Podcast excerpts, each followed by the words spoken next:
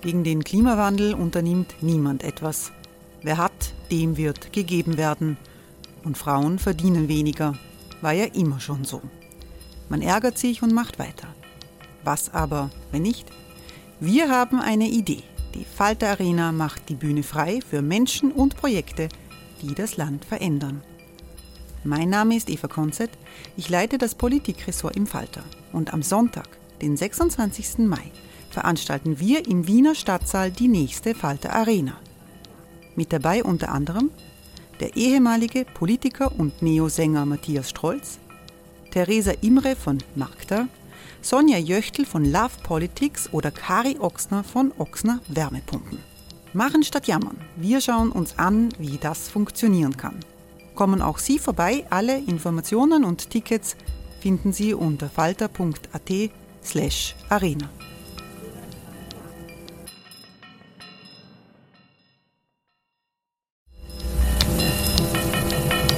Falter-Podcasts werden durch Werbung unterstützt. Das hilft bei der Finanzierung unseres journalistischen Angebots. Die Erderhitzung ist kein Gefühl, aber mit vielen Gefühlen verbunden. Sorgen etwa oder Angst. Eine Veranstaltung gegen diese Ohnmacht ist Tipping Time, eine Klimakonferenz der Zivilgesellschaft. Von 9.5. bis 11.5. findet Tipping Time in Kooperation von Globe Art, Solektiv und Tangente St. Pölten statt und lädt ein zu Diskurs, Diskussionen und Workshops mit namhaften Vortragenden wie Nikolai Schulz und Friederike Otto. Weitere Informationen finden Sie auf www.tangentesanktpölten.at.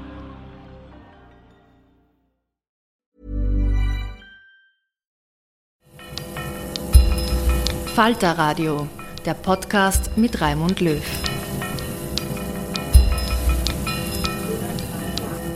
Sehr herzlich willkommen, meine Damen und Herren, im Falter Radio. In dieser Sendung lassen wir einmal die innenpolitischen Turbulenzen unseres Landes aus. Es geht um die Zukunft der Wissenschaft. Und Sie hören von jungen Forscherinnen und Forschern an der Wirtschaftsuniversität Wien, die sich mit den ökologischen Herausforderungen für die Wirtschaft beschäftigen, mit Mobilität in unserer Gesellschaft und mit dem Schneckentempo, in dem sich die Geschlechterverhältnisse verändern. Die Einleitung kommt von der Professorin für Wissenschaftsforschung Ulrike Feld. Das alles klingt vielleicht etwas trocken, aber hören Sie hinein. Die Wiener Vorlesung bringt Fragen der Wissenschaft vom akademischen Elfenbeinturm in die Aktualität unseres Lebens. Es moderiert Marlene Nowotny. Das Anstoßreferat kommt von Ulrike Feld. Wir sind im Monat 22 in der Corona-Zeitrechnung. Letzteres ist von Bedeutung, wenn wir heute Abend über die Zukunft der Wissenschaft nachdenken. Diese Pandemie hat uns in besonders nachdrücklicher Weise vor Augen geführt, welche zentrale Rolle Wissenschaft in der heutigen Gesellschaft spielt und damit natürlich auch die Frage in den Raum gestellt, wie es um ihre Zukunft bestellt ist. Selten zuvor waren WissenschaftlerInnen so nachgefragt, waren so unter Druck geraten, Antworten und Erklärungen zu liefern, wobei gleichzeitig dieses Wissen immer auch hinterfragt wurde. Die Erwartungen, schnell Wissen zu einem neuen Virus zu erhalten und die komplexen Krankheitsverläufe, die Pandemiedynamik zu verstehen, standen einer Realität gegenüber, in der rasches und gesichertes Wissen gerade in der Anfangsphase der Pandemie eine Mangelware war. Plötzlich wurde also für uns alle deutlich sichtbar, wie Wissenschaft funktioniert. Es wurde klar, dass die utopische Erwartung, robustes, gesichertes Wissen quasi auf Knopfdruck zu bekommen, keineswegs einer Realität entspricht, wenngleich Antworten der Wissenschaft doch eigentlich gleichzeitig erstaunlich rasch gekommen sind. Wir als Gesellschaft müssen dann manchmal mühevoll und schmerzhaft lernen, mit der Tatsache umzugehen, dass Wissenschaft Zeit braucht, dass die Erzeugung von Wissen vielfach Umwege geht, sich auch bisweilen verirrt, dass Wissen mit Unsicherheiten behaftet ist, immer wieder revidieren muss und dass es Uneinigkeit gibt innerhalb der Wissenschaft bisweilen und dass dies aber normalerweise für uns nicht wirklich sichtbar ist. Plötzlich war die Realität der Forschung mitten in der Gesellschaft angekommen, wurden Aspekte der Wissenschaft und ihrer Funktionsweise sichtbar, die sonst einfach für uns nicht wahrnehmbar sind. Wir mussten uns fragen, welche Expertise brauchen wir überhaupt für dieses gesellschaftliche Problem? Und wer verfügt über sie? Wir mussten lernen, dass es für Antworten mehr braucht als eine wissenschaftliche Spezialisierung. Es braucht Zusammenarbeit und Aushandlung quer zu Disziplinen. Es braucht ein Heraustreten aus den Routinen. Und Wissenschaft musste lernen, öffentlich zu erklären, was sie tut, was sie weiß, was sie noch nicht weiß und was sie eventuell auch nicht so schnell wissen wird. Auch das ist eine neue Situation. Und sie musste auch die Beziehung zur Politik neu denken, sich mit ihr auseinandersetzen und gleichzeitig immer wieder klare Grenzen ziehen. Wissenschaft ist nicht Politik. Wissenschaft kann Politik unterstützen. Verantwortung und Entscheidung liegt im Bereich der Politik. Corona hat uns also klargemacht, dass unsere Wahrnehmung von Wissenschaft als Bürgerinnen durch die Kommunikation von fertigem Wissen geprägt ist. Wir erfahren im Grunde Wissenschaft erst, wenn es Erfolgsgeschichten gibt, wenn wir etwas Fixes, Festes haben. Wenn wir keine persönliche Verbindung zur Wissenschaft haben, wissen wir kaum etwas über ihre Praxis. Was es genau braucht, um neues Wissen zu erzeugen, über die Stolpersteine, Irrwegen, eben über das Leben und Arbeiten als WissenschaftlerInnen. Bisweilen rückt dann das Thema medial ins Zentrum und wir bekommen einen Artikel über die Prekarität des Nachwuchses oder über irgendjemanden, der äh, Daten gefälscht hat oder ähnliches. Aber das führt nie zu einer größeren Frage, wie funktioniert Wissenschaft? Wie sieht sie heute aus? Und wie müssen wir äh, sie unterstützen, damit sie sich auch entwickeln können? Soweit Ulrike Feld zu Beginn ihrer Einleitung einer Runde in den Wiener Vorlesungen zur Zukunft der Wissenschaft, die Marlene Nowotny moderiert. Ich darf Ihnen die drei Wissenschaftstalente der Wirtschaftsuniversität Wien vorstellen, deren Arbeiten auch zeigen, wie breit das Spektrum der wirtschafts- und sozialwissenschaftlichen Forschung der WU ist. Sie werden einen kurzen Einblick in Ihre Forschung geben. Den Anfang macht Stefanie Peer. Sie leitet das Forschungsinstitut für Raum- und Immobilienwirtschaft an der Wirtschaftsuniversität. Einer ihrer Forschungsschwerpunkte ist die nachhaltige Mobilität, also welche neuen Mobilitätskonzepte es braucht, um Treibhausgasemissionen zu reduzieren und die Klimakrise zu bremsen. Und natürlich auch, welche Verhaltensänderungen dafür von uns allen gefragt sind. Stefanie Peer, bitte.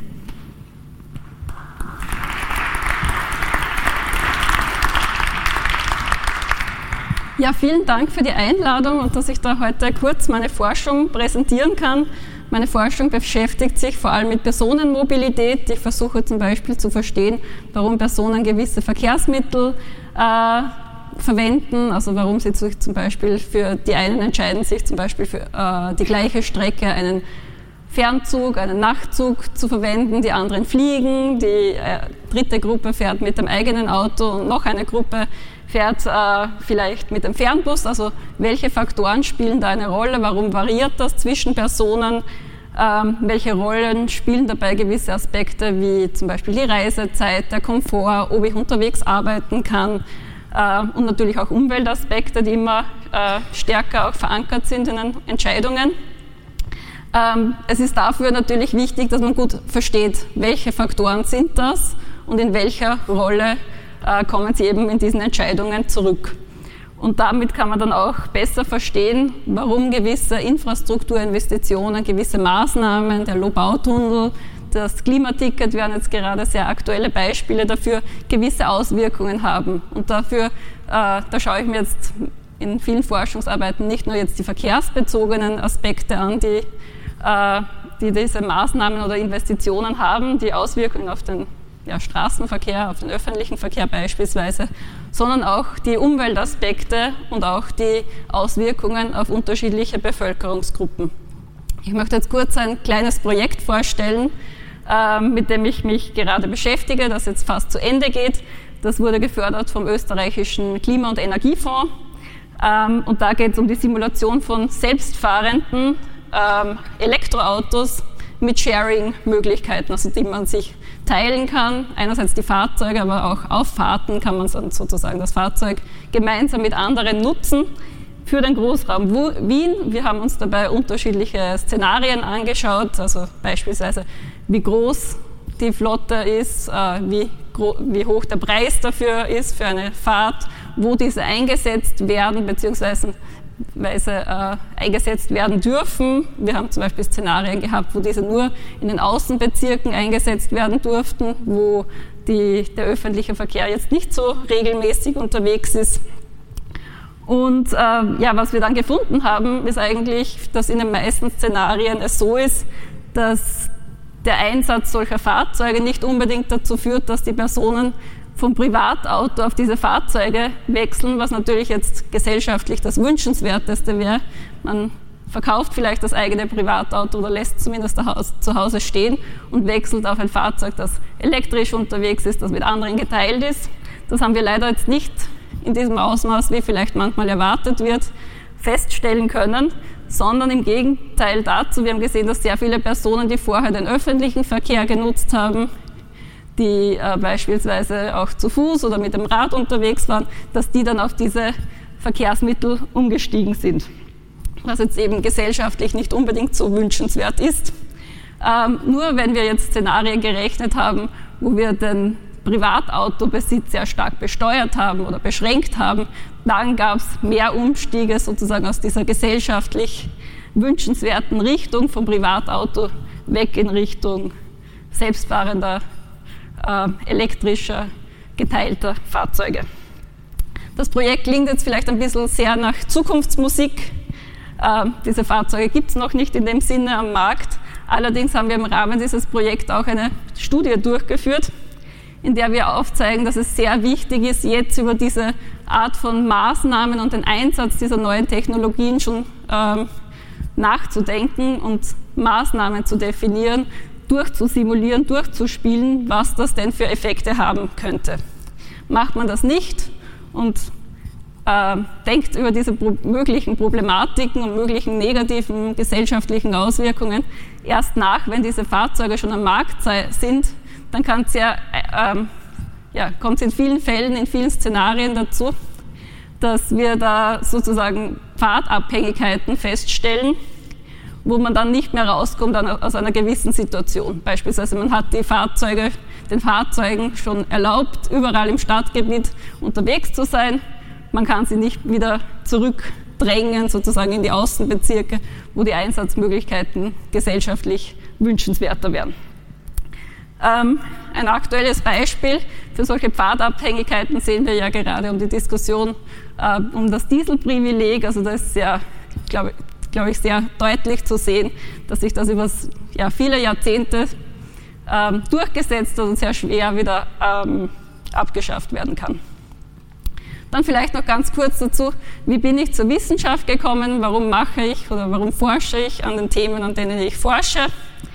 Ähm, ich habe kurz überlegt und ganz klar ist es mir auch nicht, aber ich denke, ein großer Teil ist darauf zurückzuführen, dass ich in Innsbruck damals äh, Volkswirtschaftslehre studiert habe und immer wieder mit so räumlichen Fragestellungen, urbanen Fragestellungen in Berührung gekommen bin. Und äh, das habe ich damals schon als extrem spannend angesehen. Ich habe mich dann entschlossen, noch ein Masterprogramm in Rotterdam zu machen, auch im gleichen Bereich, so im urbanen, ähm, räumlichen Gebiet und bin dann auch für einige Jahre in Holland hängen geblieben, habe dort ein Doktorat gemacht, das sich schon mit ähnlichen Themen, äh, die mich heute noch beschäftigen, also Personenmobilität, wie entscheiden sich Personen für gewisse Mobilitätsweisen, äh, beschäftigt hat. Und also somit schließt sich auch der Kreis, also die Forschungsthemen sind bei mir über die Zeit hinweg eigentlich relativ konsistent geblieben. Natürlich eben diese Technologien, die jetzt dazukommen, immer mehr äh, ist natürlich auch das Klimathema ein sehr wichtiges und sehr präsent im Mobilitätsbereich. Und äh, ja, also insgesamt empfinde ich es als ein großes Privileg, in der Wissenschaft tätig zu sein, auch eine dieser Stellen zu haben, die mir wirklich längerfristig die Möglichkeit geben, in der Forschung aktiv zu sein. Und man hat natürlich auch die Möglichkeit, da wirklich sehr eigen, also eigeninitiiert an Themen zu arbeiten, mit spannenden Personen zusammenzuarbeiten und in vielen Fällen doch auch einen kleinen Beitrag zumindest zum öffentlichen Diskurs zu leisten. Danke.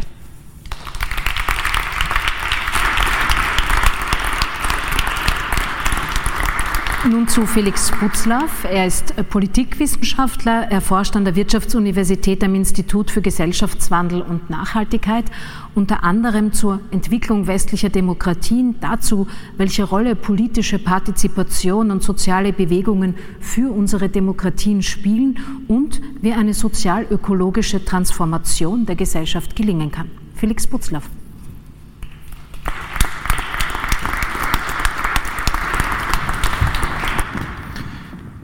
Ja, vielen Dank. Ähm, ich freue mich auch total hier zu sein. Es ist äh, lange her, dass wir solche Veranstaltungen gehabt haben. Ich hab, wir haben vorhin schon ein bisschen darüber gesprochen.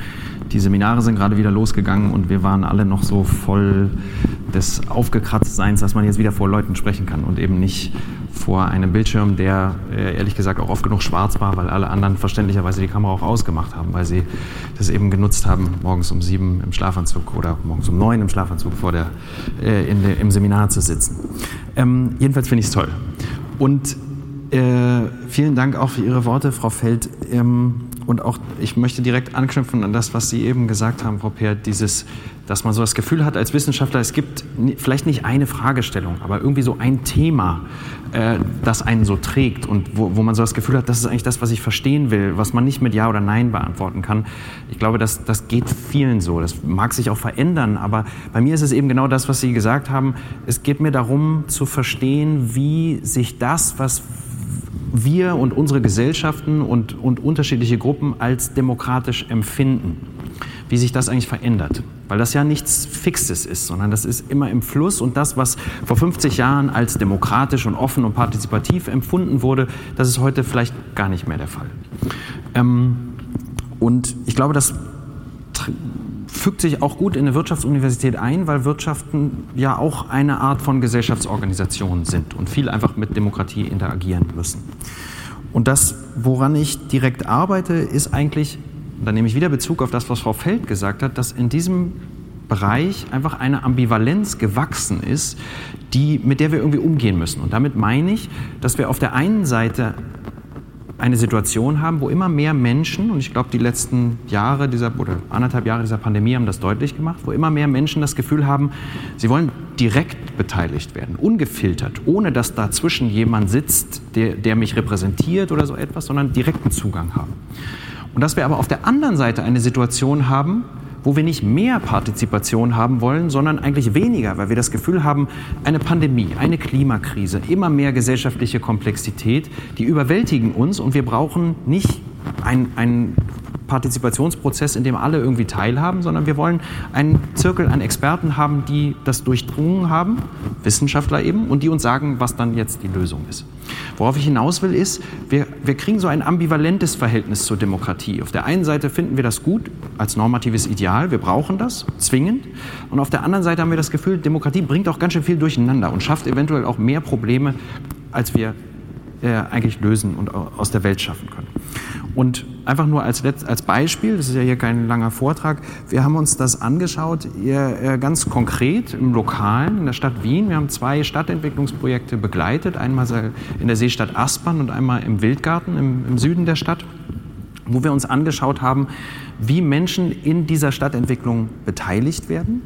Unter anderem in, äh, durch Baugruppenprojekte, also wo Menschen in einer selbstorganisierten Form äh, in diese Entwicklungsprojekte ziehen und dort quasi in, in einer Eigengestaltung aktiv werden können, an diesen Stadtvierteln äh, teilhaben.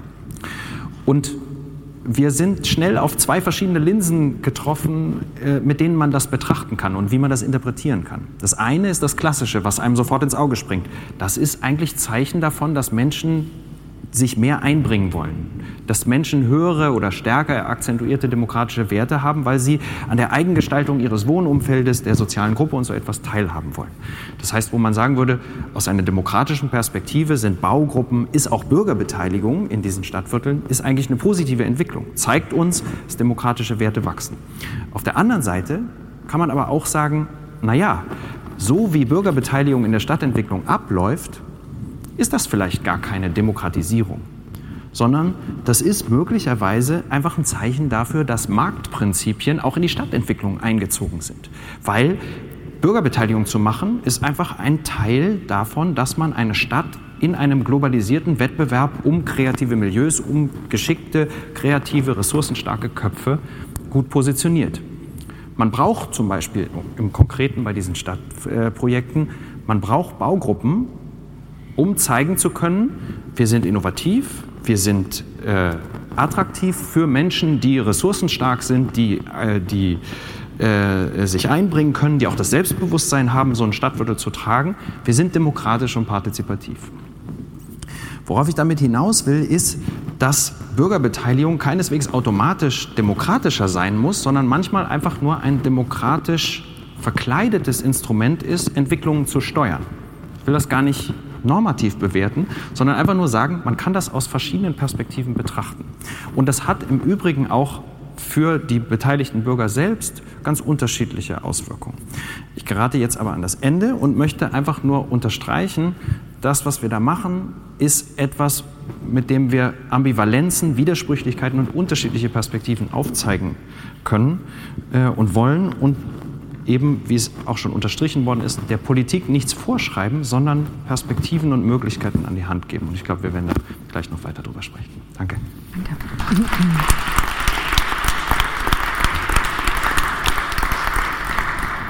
Sie haben es bereits gehört, die sozialen und ökologischen Krisen der Gegenwart spielen eine große Rolle für die Forschung dieser Wissenschaftstalente. So ist das auch bei Katharina Mader.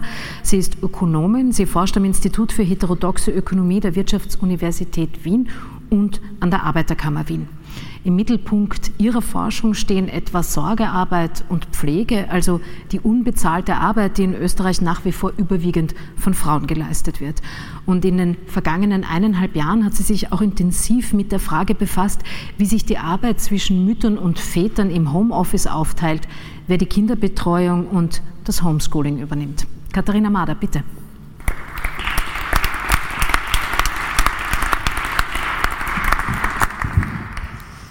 Ähm, Dankeschön. Ähm, danke auch für die Einladung und ich sage es jetzt, glaube ich, noch einmal, weil es so wichtig ist für uns und ich glaube, es ist auch ein Teil dessen, wer wir sind als Forscherinnen und Forscher. Es ist so schön, vor echten Menschen zu reden.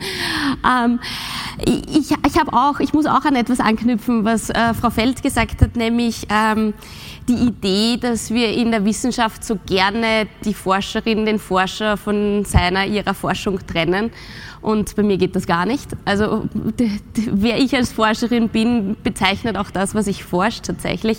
Also ein übersteigertes Gerechtigkeitsbewusstsein, das dann dazu geführt hat, dass ich mich vor allem mit feministischen Fragestellungen auseinandersetze, dass ich immer hinterfrage, welche Auswirkungen hat denn die Ökonomie auf die Geschlechterverhältnisse, also auf die Unterschiede zwischen Frauen und Männern und welche Auswirkungen haben diese Geschlechterverhältnisse auch auf die Ökonomie.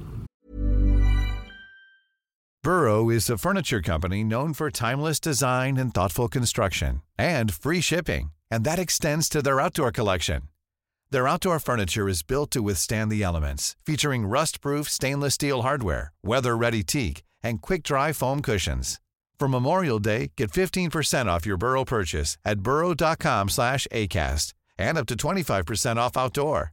That's up to 25% off outdoor furniture at burrow.com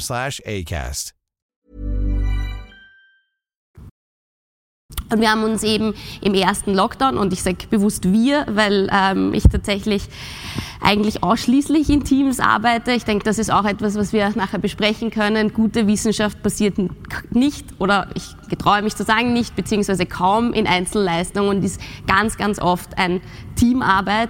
Und insofern eben, dass wir als mein großartiges Team, mit dem ich, mit dem ich diese Studie gemacht habe, wir haben uns im ersten Lockdown angeschaut, ähm, was passiert denn jetzt in dieser Krise mit den Geschlechterverhältnissen. Vor allem auch deshalb, weil es ähm, sehr schnell in der Ökonomie ein gut beachtetes, ähm, gut gesehenes Papier gab, das gesagt hat, diese Krise wird jetzt die Gleichmacherin sein, weil jetzt sind die Männer zu Hause und die werden jetzt sehen, was an unbezahlter Arbeit in einem Haushalt notwendig ist, damit dieser Haushalt funktioniert. Und die werden jetzt automatisch diese unbezahlte Arbeit übernehmen und die werden nachher weiter mehr dieser Arbeit machen und wir werden jetzt große Geschlechtergerechtigkeit hinkriegen mit dieser Krise. Ähm, jetzt äh, passt er nicht ganz zu Nachwuchs und so, aber jetzt gebe ich mein Alter preis irgendwie. Ich habe die letzte Wirtschaftskrise schon wissenschaftlich begleitet und gesehen, Wirtschaftskrisen machen das nicht. Wirtschaftskrisen sind keine Gleichmacherinnen. Wirtschaftskrisen tendieren dazu, Geschlechterrollen noch einmal zu traditionalisieren, noch einmal zu verstärken, noch einmal jeden und jede auf ihre Plätze zu verweisen, nämlich die Frauen auf den Platz der maximal Zuverdienerin, aber derjenigen, die all das, was entfällt, weil es vom Staat nicht mehr angeboten wird, weil es am Markt nicht mehr kaufbar ist, eben unbezahlten Bereich zu machen und die Männer dorthin, dass ihre Jobs wichtig sind, weil es familienernährer Jobs sind. Das heißt, die müssen auch gestützt werden in Wirtschaftskrisen und die Männer müssen genauso performen. Also die müssen schauen, dass auch dieses Familieneinkommen dann reinkommt. Also jeder wird irgendwie in Wirtschaftskrisen auf seine Plätze verwiesen und es hätte mich sehr gewundert, wenn das mit dieser Krise anders gewesen wäre. Damit gebe ich irgendwie schon das Ergebnis meiner Forschung ein bisschen oder spoiler ich es ein bisschen. Ähm, also wir haben uns tatsächlich in einer groß angelegten Online-Studie gefragt, beziehungsweise viele Wienerinnen und Wiener, das ist eine große urbane Studie dann tatsächlich geworden. Ähm, wie hat sich denn verändert? Ähm, wie hat äh, die Verteilung von unbezahlter Arbeit bei euch im Haushalt vor dieser Krise ausgeschaut?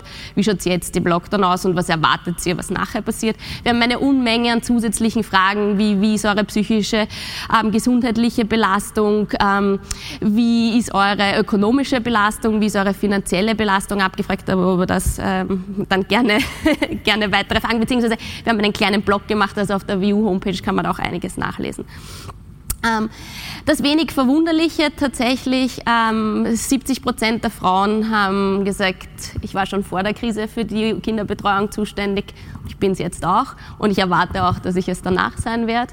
Ähm, diese Frauen haben ganz klar formuliert, dass es die Kindergärten, die Schulen, die Großmütter, die Babysitterinnen waren, die, die Putzfrauen waren, die, ihnen, die sie von dieser Arbeit entlastet haben, aber nicht der eigene Partner. Und genau das war dann auch schlagend in diesem ersten Lockdown, nämlich diese, diese Bewusstseinswerdung, dass eigentlich, auch wenn ich das vorher habe auslagern können, jetzt ich für all das zuständig bin.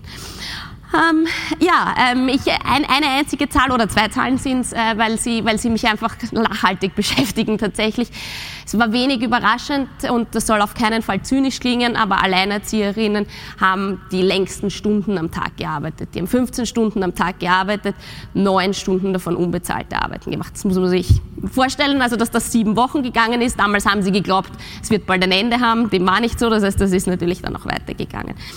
Ähm, was uns aber sehr wohl überrascht hat, war, dass Mütter in Paarhaushalten ähm, 14 Viertelstunden gearbeitet haben und sogar neuneinhalb Stunden unbezahlte Arbeiten gemacht haben.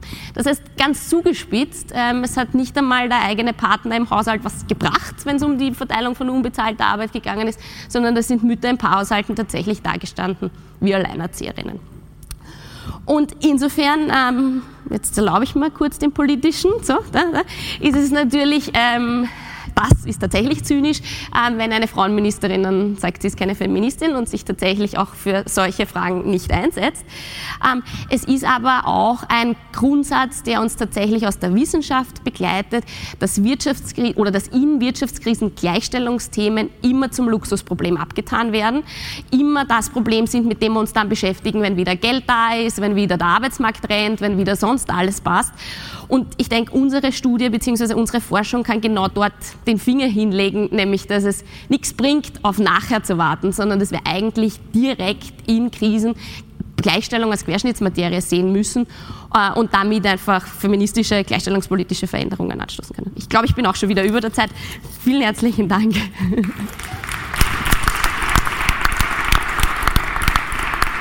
Vielen Dank. Stephanie Peer, Sie haben vorhin gerade gesagt, Mobilität ist ein Thema, das Sie Ihre gesamte Forschung über begleitet. Natürlich denken wir alle über die Mobilitätswende nach, die Mobilität der Zukunft. Jetzt sprechen wir heute über die Zukunft der Wissenschaft. Ist das denn auch ein Antrieb für Sie in Ihrer Forschung, die Zukunft mitdenken zu wollen, mitgestalten zu wollen? Ja, auf jeden Fall. Also ich glaube, speziell in dem Klimathema, da wissen wir alle, es gibt Klimaziele zu erfüllen, die sind zeitlich sehr nahe und äh, da gibt es extrem viel Bedarf an Maßnahmen, an Investitionen. Die müssen sehr zeitnah gesetzt werden. Ich glaube, genau hier besteht extrem viel Forschungsbedarf und das muss jetzt oder wird sehr ja, intensiv da, also gerade bearbeitet aus unterschiedlichen methodischen Perspektiven natürlich, aber da ist gerade extrem hoher Forschungsbedarf und also das sehe ich auch für mich so, dass da also nicht nur Interesse halber oder Weltrettungsgedanken halber, sondern da, da muss, also da ist die Wissenschaft auch zuständig und da sind also wir für den Mobilitätsbereich natürlich haben wir da eine sehr hohe Relevanz, nachdem die CO2-Emissionen im Transportbereich 30 Prozent der Gesamtemissionen ausmachen, sehe ich da durchaus sehr, sehr großen Forschungs- und dann auch natürlich Handlungsbedarf auf der politischen Seite.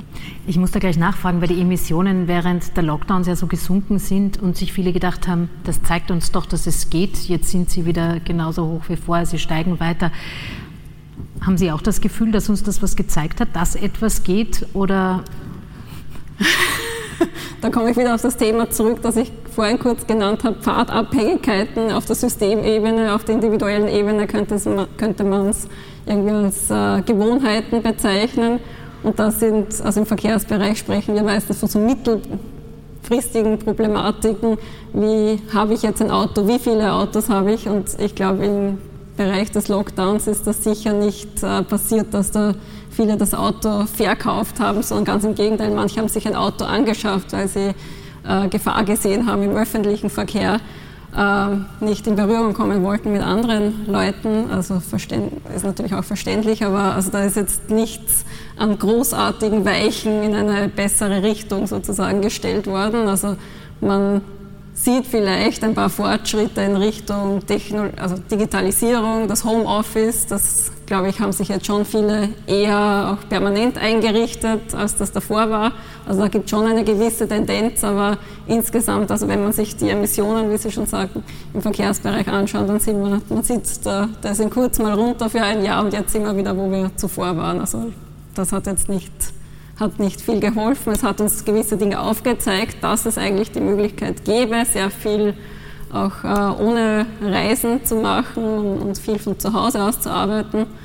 Auf der anderen Seite hat man eben natürlich auch das Bedürfnis, wie wir, glaube ich, alle erkennen, die hier sitzen, dass man sich trifft, dass man auch vielleicht in gewissem Ausmaß kompensiert dafür, was wir in den nächsten, letzten eineinhalb Jahren erlebt haben oder an mangelnden Kontakt erlebt haben. Und somit hat sich da jetzt nicht wirklich viel geändert, würde ich sagen. Felix Putzlaff, wie ist das denn in Ihrer Forschung? Ist das ein Thema für Sie, Probleme in der Gegenwart zu identifizieren, anzugehen, um sie für die Zukunft zu lösen? Ich bin ja Sozialwissenschaftler und, und das, ich glaube, dass es einfach unterschiedliche Wissenschaftsperspektiven gibt. Ähm, und ich sehe meine Aufgabe nicht darin, äh, eine, eine ideale Gesellschaftsform vom Ende her zu denken und mir zu überlegen, wie komme ich denn dahin, ähm, sondern ich glaube, dass eine sozialwissenschaftliche Aufgabe, etwa wenn wir über sozialökologische Transformationen sprechen, ist für mich viel eher zu verstehen, warum es nicht dazu kommt. Also weil das, das Wissen, was wir haben, um das zu begründen, das haben wir nicht erst seit gestern, sondern das gibt es seit etlichen Jahrzehnten in immer stärker konkretisiertem Maße. Und es ist für mich eher eine Aufgabe zu verstehen, in welcher Art und Weise gesellschaftlich mit diesem Wissen umgegangen wird. Und wie politisch dieses Wissen verarbeitet wird und warum etwa wir alle wissen, aber nicht tun. Warum wir alle wissen, wie man sich ökologisch oder sozialökologisch verhalten müsste, wir aber aus ganz unterschiedlichen Gründen, die alle völlig plausibel sind, das nicht tun auf politischer Ebene, auf einer, äh, auf einer Gruppenebene bis hin auf die individuelle Ebene. Und ähm, das heißt, mein sozialwissenschaftliches Verständnis sagt mir nicht, was der Fünfjahresplan sein muss, um dahin zu kommen, sondern es zu begleiten und eben für die Gesellschaft aufzubereiten, das ist ganz wichtig dabei, ähm, warum bestimmte Sachen so sind, wie sie sind und warum bestimmte Sachen so funktionieren, wie sie funktionieren.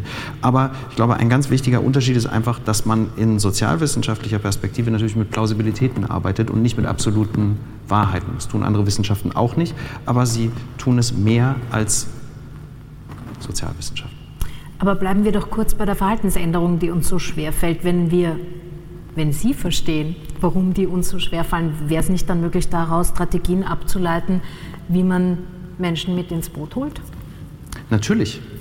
Aber das ist die, meine Aufgabe, diese Mechanismen zu verstehen und sie einer Politik, die im Idealfall demokratisch legitimiert ist, bereitzustellen. Äh, nicht meine Aufgabe, diese Entscheidung zu treffen oder diese Strategien auszuarbeiten. Katharina Mader, Sie haben ja Ihre Projekte vorhin gerade schon vorgestellt. Die waren sehr aktuell. Da musste es sehr schnell gehen. Es ging um die sozialen Veränderungen, die familiären Veränderungen, die die Coronavirus-Pandemie und die damit verbundene Krise gezeigt haben oder noch deutlicher gemacht haben. Inwiefern ist denn Ihre Forschung dann vielleicht auch zukunftsweisend? Die war ja sehr stark gegenwartsgebunden, also dieses Projekt zum Beispiel. Ähm, also ich, ich denke, das ist, das ist tatsächlich schon etwas anderes, als die Mainstream-ökonomische Forschung ist, wenn wir uns mit Gegenwartsphänomenen auseinandersetzen. Wir abstrahieren so gerne von der Realität, von dem echten Leben, von den Menschen. Ähm, das heißt, ich glaube, das, das zeichnet tatsächlich unsere Forschung schon mal aus, dass wir uns tatsächlich mit der Gegenwart auseinandersetzen. Ähm, das, dadurch, dass, dass es sehr wohl aber dann immer um den Anspruch einer geschlechtergerechteren Welt geht und der Veränderung dorthin, beziehungsweise eben dem Abbilden, warum wir diese Veränderungen noch immer nicht geschafft haben, ähm, manchmal auch wie in diesem Projekt tatsächlich ein Abbilden von Zahlen, die einfach politisch nicht gewollt und deshalb nicht erhoben werden. Ähm, also das heißt, wir haben da einfach eine Studie gemacht, die eigentlich schon längstens von, von öffentlicher Hand passieren hätte sollen. Ähm, ich denke mir, wenn wir diese Zahlen mal haben und darauf basierend auch Entscheidungen treffen können, dann ist die Forschung immer zukunftsgewandt auch. Sie forschen ja auch zum Gender Pay Gap, zu dem Lohnunterschied von Männern und Frauen, der in Österreich relativ groß ist. Das ist eine politische Forderung, die mehr als 50 Jahre alt ist. Mhm. Jetzt könnte ja Forschung anleitend, wegweisend, wie auch immer für die Politik sein. Das scheint nicht immer zu gelingen. yep, ähm, ähm, ich glaube, das hat tatsächlich mehrere Seiten. Also die eine Seite ist, ähm, dass, dass, dass, dass gerade feministische Forderungen so Zyklen durchwandern und tatsächlich immer wieder kommen. Also dass ganz viele der Forderungen, ähm, die wir heute stellen, die Feministinnen vor 30 Jahren genauso gestellt haben. Ähm, die andere Sache ist tatsächlich, was mit feministischer Forschung in den letzten 30 Jahren passiert ist und die ist prekärer geworden. Die ist äh, seit 30 Jahren prekär geworden, aber die wird in den letzten 10 Jahren eigentlich ähm, verschwindend. Ähm, nicht nur in der Ökonomie, sondern in eigentlich allen Sozialwissenschaften. Ähm, also wenn man da die Kolleginnen aus den unterschiedlichen Fakultäten fragt, dann merkt man auf einmal, okay, gut, da werden Stellen nicht nachbesetzt mit feministischen Forscherinnen, da gibt es keine Lehrveranstaltungen mehr dazu. Ähm, also ich denke mir, dass das so eine eben, dass die Zyklen deshalb auch da sind, weil auch die Frauen verschwinden, die dazu forschen. Ähm, die, andere, die andere Sache ist tatsächlich die, dass es wirklich so unendlich langsam ist. Also gerade wenn man den Gender Pay Gap anschaut, der, der schrumpft im Jahr um 0,4 Prozent. Das ist, das ist so traurig, also vor allem wenn wir an unsere Kinder denken, ja, ist das dermaßen traurig, ähm, dass wir für die kaum eine Veränderung erzeugen. Ulrike Feld, bleiben wir noch kurz bei der Rolle der Wissenschaft für die Zukunft. Jetzt ist Österreich ein Land, für das immer wieder erhoben wird, dass die Wissenschaftsskepsis relativ groß ist. Gleichzeitig gibt es, das haben Sie vorhin auch schon gesagt, große gesellschaftliche Erwartungen an die Innovationskraft und die Problemlösefähigkeiten der Wissenschaft. Wie kann denn Wissenschaft in so einem Widerspruch in einem Land wie Österreich funktionieren, gut funktionieren? Ja, also ich gehöre zu den Zweiflern ähm, an der These, dass Österreich besonders wissenschafts- und technikskeptisch ist. Das muss ich auch gleich dazu sagen. Weil wir müssen uns immer fragen, wenn wir Menschen fragen, wie sie zur Technik stehen, müsste ich wissen, was sie eigentlich darunter verstehen. Und ich denke mir, äh, also in meiner Arbeit hat sich das immer wieder gezeigt, dass man das sehr genau unterscheiden muss, dass zum Beispiel Menschen bestimmte Technologien extrem gut annehmen, anderen gegenüber sehr kritisch sind oder so. Und ich glaube, es ist einfach ähm, ganz interessant, äh, sich halt zu überlegen, ähm, viele dieser Entwicklungen haben eine historische ähm, Komponente und es hat in Österreich in, im frühen 20. Jahrhundert eigentlich eine sehr massive Zuwendung zur Forschung gegeben, die dann unterbrochen worden ist durch die politische Situation durch den Ersten, durch den Zweiten Weltkrieg. Und danach haben wir extrem lange gebraucht, um wieder so etwas wie Selbstbewusstsein zu entwickeln, dass, dass wir eine Position einnehmen können oder so. Und ich glaube, das ist ein Stück weit mit, haben wir das mitgeschleppt als, als äh, quasi, ähm, ähm, wenn man so möchte, äh, Überbleibsel. Wenn ich mir anschaue, wie sich das in den letzten Jahrzehnten entwickelt hat, muss ich schon sagen, Sie, Sie können sich anschauen, ähm, es beginnen sich langsam die Schulprogramme ähm, zu verändern. Äh, wir tun schon einiges auch, äh, um Geschlechterunterschiede in den Naturwissenschaften etwas zu bearbeiten. Aber da möchte ich kurz darauf sagen, diese Geschlechterordnungen sind 300, 400 Jahre lang gewachsen. Und es ist halt so, also ich bin an die Universität gekommen 1975 und das war das Jahr, wo in Österreich abgeschafft wurde, dass die Frau die Unterschrift des Mannes gebraucht hat, um arbeiten zu können. Und wir vergessen immer, dass das nicht 100 Jahre her ist. Und wenn ich den Studenten das sage, dann schauen sie mich an und ich denke mir, nein, nein, es ist nicht, dass ich 100 Jahre alt bin, es ist, es ist tatsächlich erst äh, 45 Jahre her. Und ich glaube, es, es ist einfach, ähm, es ist diese Mühseligkeit, die wir, mit der wir versuchen, Veränderungen anzuschieben. Und ich, mich hat so ein bisschen gezuckt, weil ich mir gedacht habe, wir haben jetzt diese Fantasie des Elektroautos. Aber das Elektroauto am Ende des Tages löst so das CO2-Problem vielleicht, sage ich dazu, weil wir halt in der Herstellung das Problem woanders haben. Also wir brauchen Rohmaterialien für die Batterien und dann müssen wir die Batterien entsorgen und dann wenn wir uns nicht als Gesellschaft überlegen können, dass diese Art der Mobilität vielleicht keine sinnvolle ist, na dann wird das Elektroauto auch nicht die Lösung sein.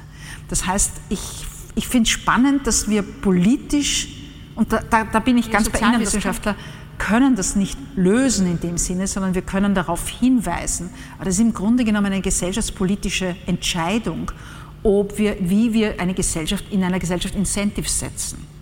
Und das finde ich eine spannende Frage. Das heißt, wir wagen es nicht. Wir haben so eine, das ist so wie die Schlange und das Kaninchen irgendwie. Wir, wir wagen es nicht zu sagen, weniger, das Wort weniger oder dürfen wir nicht sagen. Wir müssen immer versprechen, dass es mehr billiger geben kann, dass es mehr technischer geben kann und so weiter. Wir, wir, wir gehen nie auf eine Lösung, die auf der sozialen Ebene liegt. Wir gehen immer auf eine Lösung, wo wir halt eine neue Technik für, für dieses Problem halt erfinden. Und ich, im Stillen gehen wir in der Digitalisierung in dieselbe Richtung. Wir sammeln alle wie wild Daten und wir müssen uns mal überlegen, die sind ja irgendwo gespeichert, das verbraucht Strom, das verbraucht äh, Servermaterialien und so weiter. Darüber denkt niemand nach. Ist einfach irgendwo. Und ich glaube, es ist einfach total wichtig, ähm, und das ist etwas, wo, wo einfach vielleicht auch mit mehr Nachdruck auf die Politik gewirkt werden muss, dass es endlich einmal auch das, das braucht. Und die Corona-Krise hat sie einfach gezwungen. Wenn sie nicht gezwungen gewesen wären, dann hätten wir keinen Lockdown gehabt, weil wenn nicht die Krankheitsbilder so gewesen wären, wie sie waren, hätten wir nicht zugemacht und so weiter. Da waren wir gezwungen und plötzlich haben wir gesehen, okay, manche Dinge gehen auch anders. Aber wir haben auch neue Ungleichheiten gesehen. Also wir nicht nur bei den Frauen und bei der Arbeit, wir haben auch gesehen Homeoffice bei Leuten, die in 40 Quadratmetern wohnen und eine Familie haben, also das ist eine Illusion. Das heißt, ich habe dort keinen Arbeitsplatz. Das war das, der Küchentisch. Auch da gab es sehr interessante Studien zu den Geschlechterunterschieden, dass der Mann dann in einem ruhigen Zimmer gesessen ist und die Frau hat am Küchentisch irgendwie ihre Homeoffice-Arbeit machen können. Also ich finde das, also die Krise hat schon, die Krise zeigt uns ja immer unsere Schwächen. Es ist wie ein Vergrößerungsglas irgendwie für, für unsere Schwächen. Und ich, ich finde, die Corona-Krise war einfach ein Musterbeispiel dafür, was einfach schon nicht funktioniert. Das hat halt dann zum Quadrat nicht funktioniert irgendwie. Und insofern sind, sind finde ich, Krisen einfach total interessante Studienobjekte. Sie hörten Ausschnitte aus einer Wiener Vorlesung über die Zukunft der Wissenschaft vom 13. Oktober 2021. Bei den Veranstaltern bedanke ich mich sehr herzlich für die Zusammenarbeit. Ich verabschiede mich von allen, die uns auf UKW hören, im Freirad Tirol und auf Radio Agora in Kärnten.